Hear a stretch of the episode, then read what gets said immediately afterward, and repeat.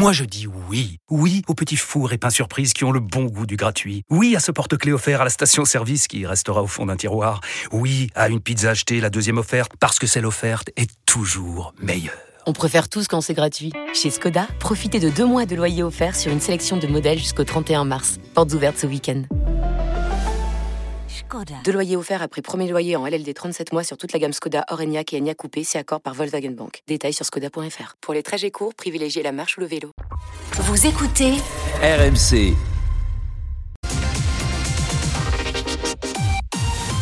RMC, Apolline Matin. Le journal de Quentin Vinet. Bonjour Quentin. Bonjour Apolline, bonjour à tous. Une école fantôme à Nîmes, RMC, est retournée dans le quartier où un père de famille est mort dans une fusillade la semaine dernière près d'un point de deal et près d'une école où euh, les parents sont traumatisés et s'inquiètent plus que jamais, vous les entendrez, pour la sécurité de leurs enfants.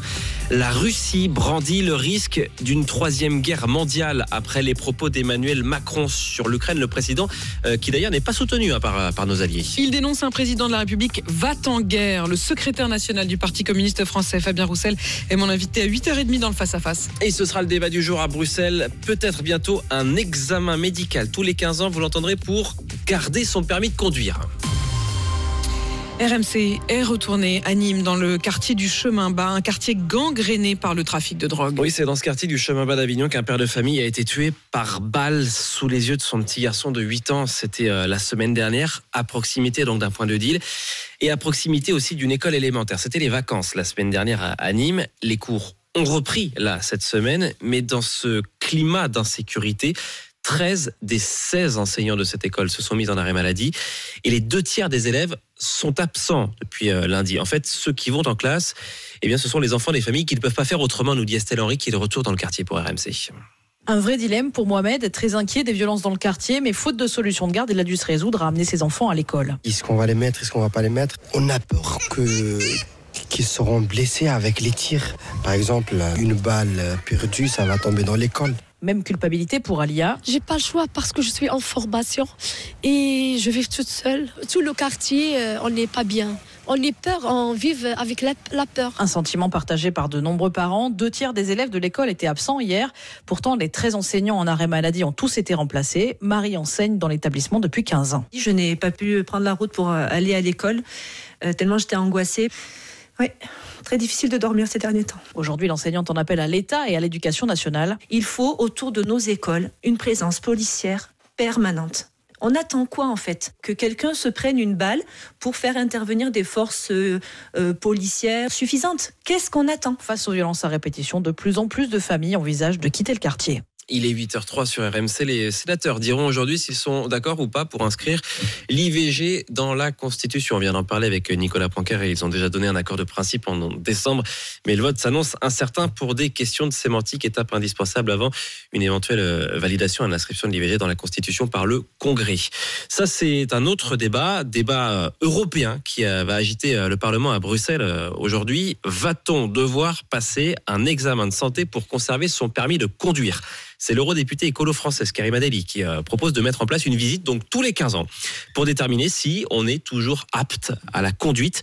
La mesure a été votée en décembre. Elle sera donc soumise au vote des députés européens aujourd'hui. Clément Brossard, dites-nous précisément ce qui est envisagé et ce qui pourrait changer pour nous. Si vous êtes conducteur de moto, de voiture, voire même de tracteur, votre permis de conduire ne serait valide que 15 ans avant une visite médicale obligatoire dans le but de le prolonger. 5 ans si vous êtes conducteur de bus ou de camion. Durant cette visite médicale, voulue simple et gratuite, votre vue, votre oui et vos réflexes devraient être testés. Une nouveauté en France, mais 14 pays parmi nos voisins européens ont déjà mis en place un bilan médical obligatoire.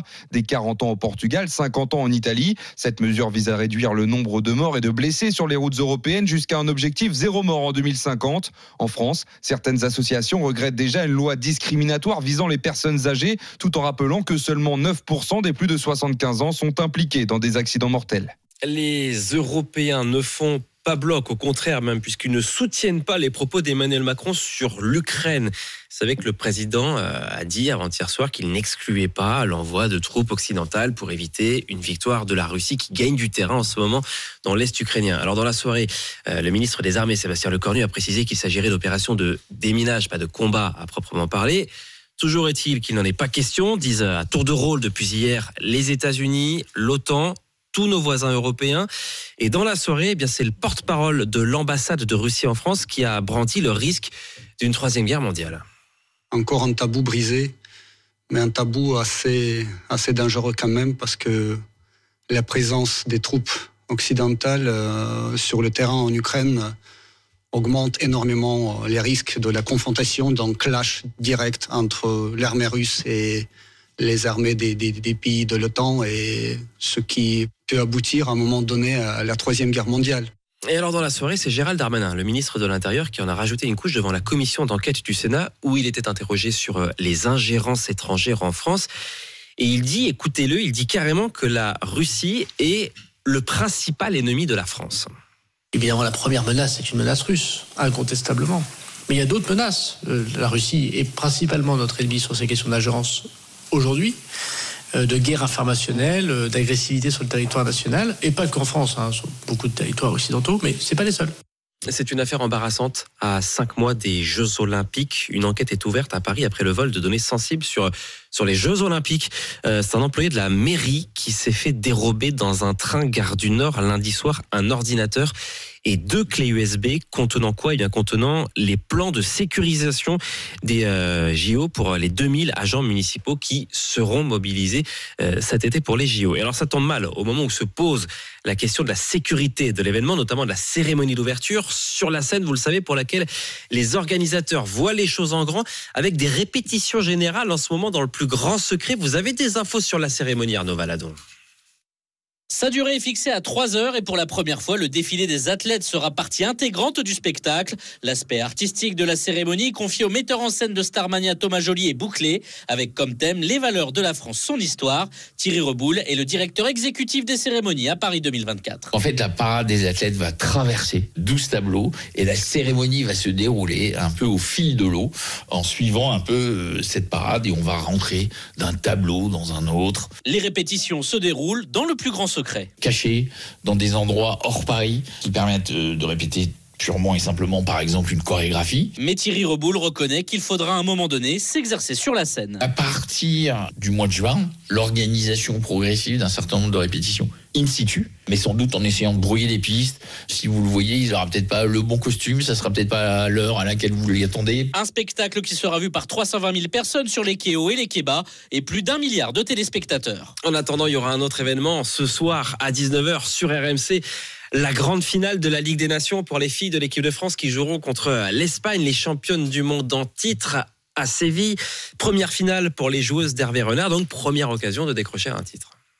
On est conscient d'affronter l'équipe euh, championne du monde en titre. C'est un énorme challenge à relever, mais on préfère euh, avoir à relever ce challenge plutôt que regarder le match devant son téléviseur. Jouons nos chances à fond. C'est exceptionnel de vivre ces moments. Il faut surtout pas en avoir peur. Il faut affronter euh, l'adversaire, le respecter, mais avoir une envie folle de le battre.